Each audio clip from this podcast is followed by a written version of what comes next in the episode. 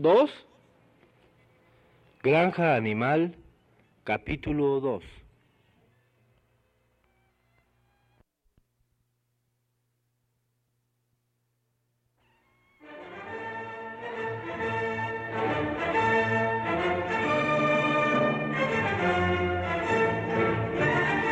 Rebelión en la Granja, de George Orwell.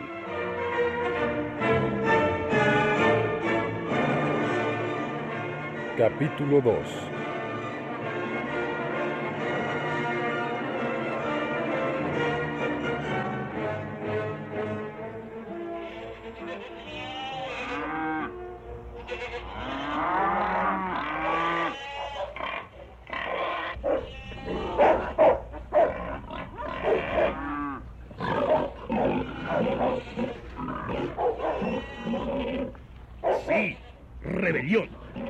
no sé cuándo vendrá esa rebelión. Quizá dentro de una semana o dentro de cien años. Pero sí sé, tan seguro como que veo esta paja bajo mis patas, que tarde o temprano se hará justicia. Fijen la vista en eso, camaradas. Durante los pocos años que nos quedan de vida. Y sobre todo, transmitan el mensaje a los que vengan después, para que las futuras generaciones puedan proseguir la lucha hasta alcanzar la victoria. Recuerden, camaradas, su voluntad jamás deberá vacilar.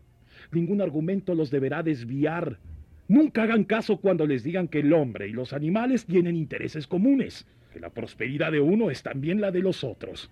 Son mentiras.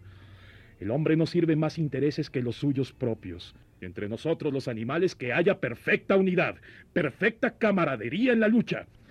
Todos los hombres son enemigos y todo animal es camarada. Todos los hombres son enemigos, todo animal es camarada. Todos los hombres son enemigos, todo animal es camarada.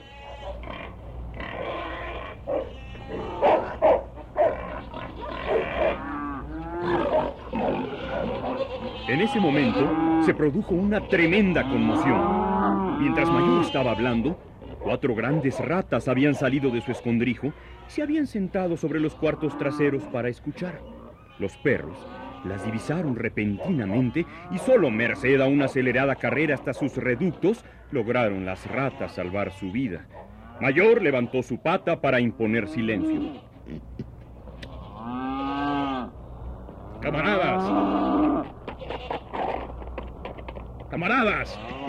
Aquí hay un punto que debe ser aclarado. Los animales salvajes como los ratones y los conejos son nuestros amigos o nuestros enemigos. Pongámoslo a votación.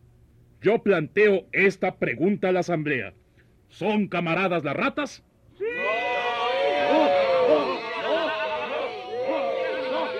No, no, no.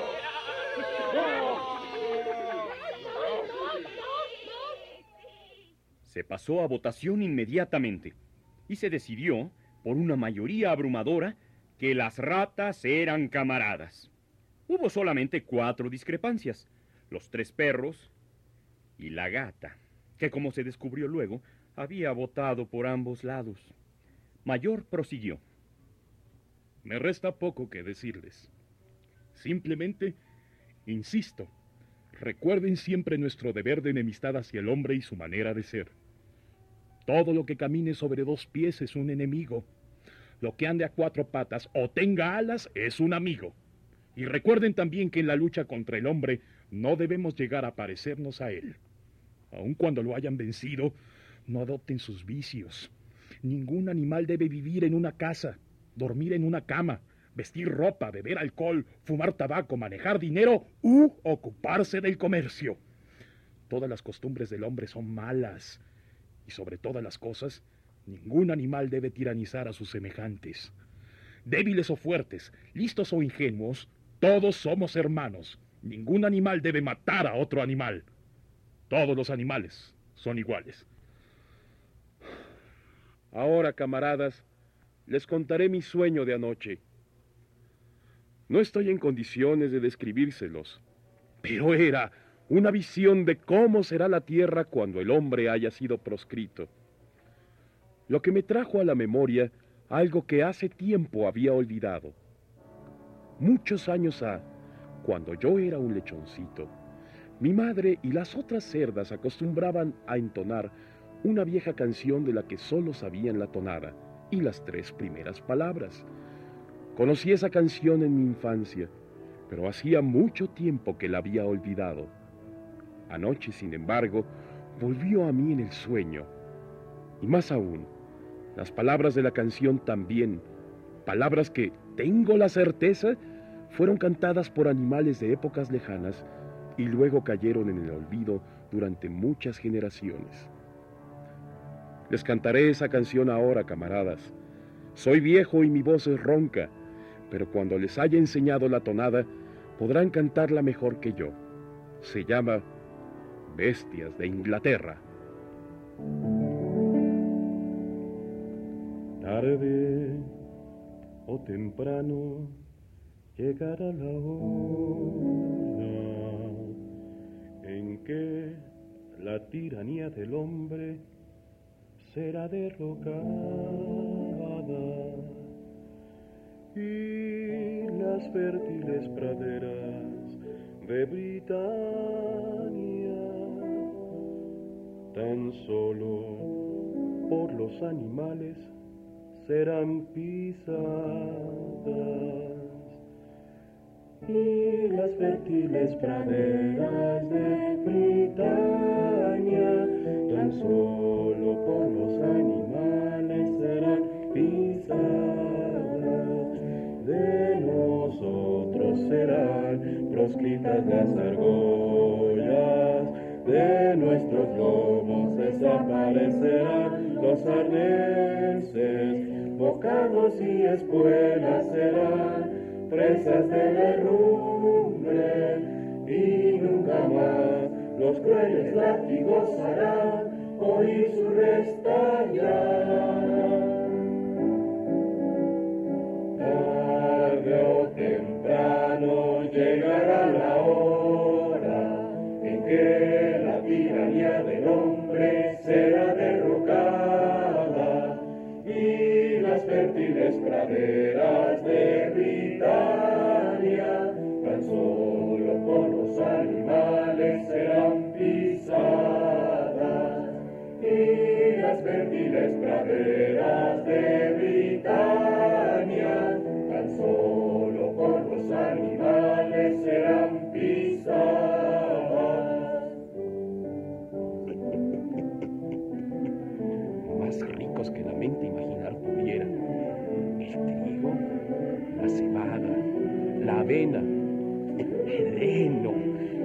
trébol, la alfalfa y la remolacha serán solo nuestros el día señalado. Radiantes lucirán los prados de Inglaterra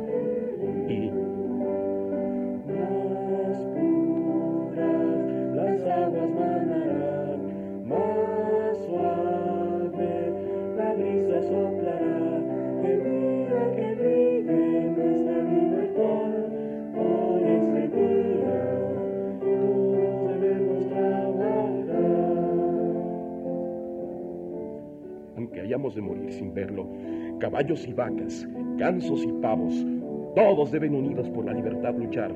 Bestias de Inglaterra, bestias de Irlanda, bestias de todo país y clima, escuchen mis gozosas nuevas que cantan un futuro feliz. Tarde o temprano llegará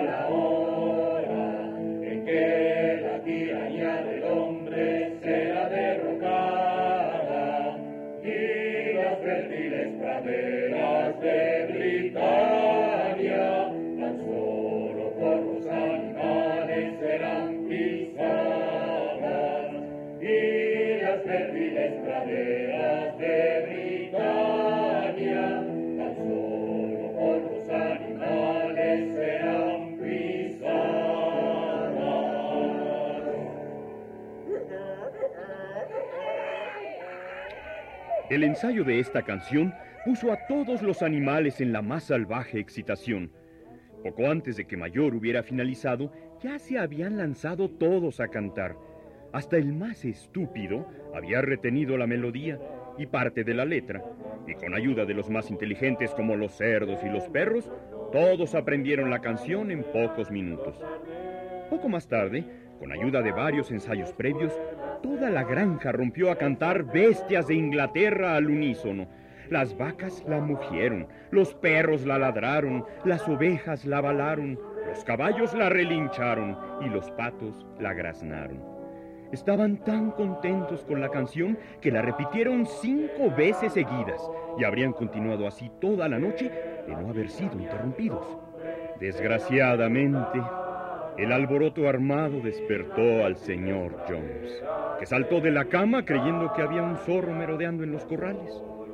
Tomó la escopeta que estaba permanentemente en un rincón del dormitorio y disparó un tiro en la oscuridad. Los perdigones se incrustaron en la pared del granero y la sesión se levantó precipitadamente. Cada cual huyó hacia su lugar de dormir. Las aves saltaron a sus perchas, los animales se acostaron en la paja y en un instante toda la granja se encontraba dormida.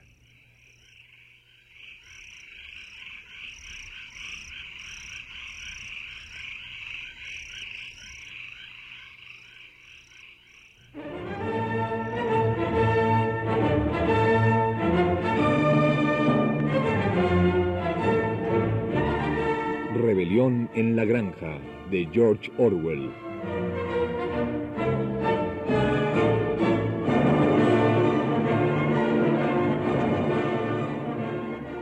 Actuaron en este capítulo, por orden de aparición, Edgar Vivar, Juan Stack, Cecilia Toussaint, Alejandro Camacho, José Ángel García, Tina French, Margarita Castillo, Carlota Villagrán, Raúl Ruiz, Josafat Luna, Ernesto Yáñez y Eugenio Castillo.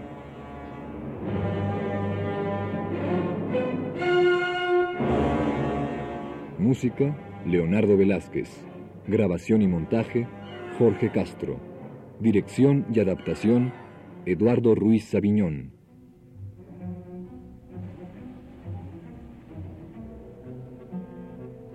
Producción Radio UNAM.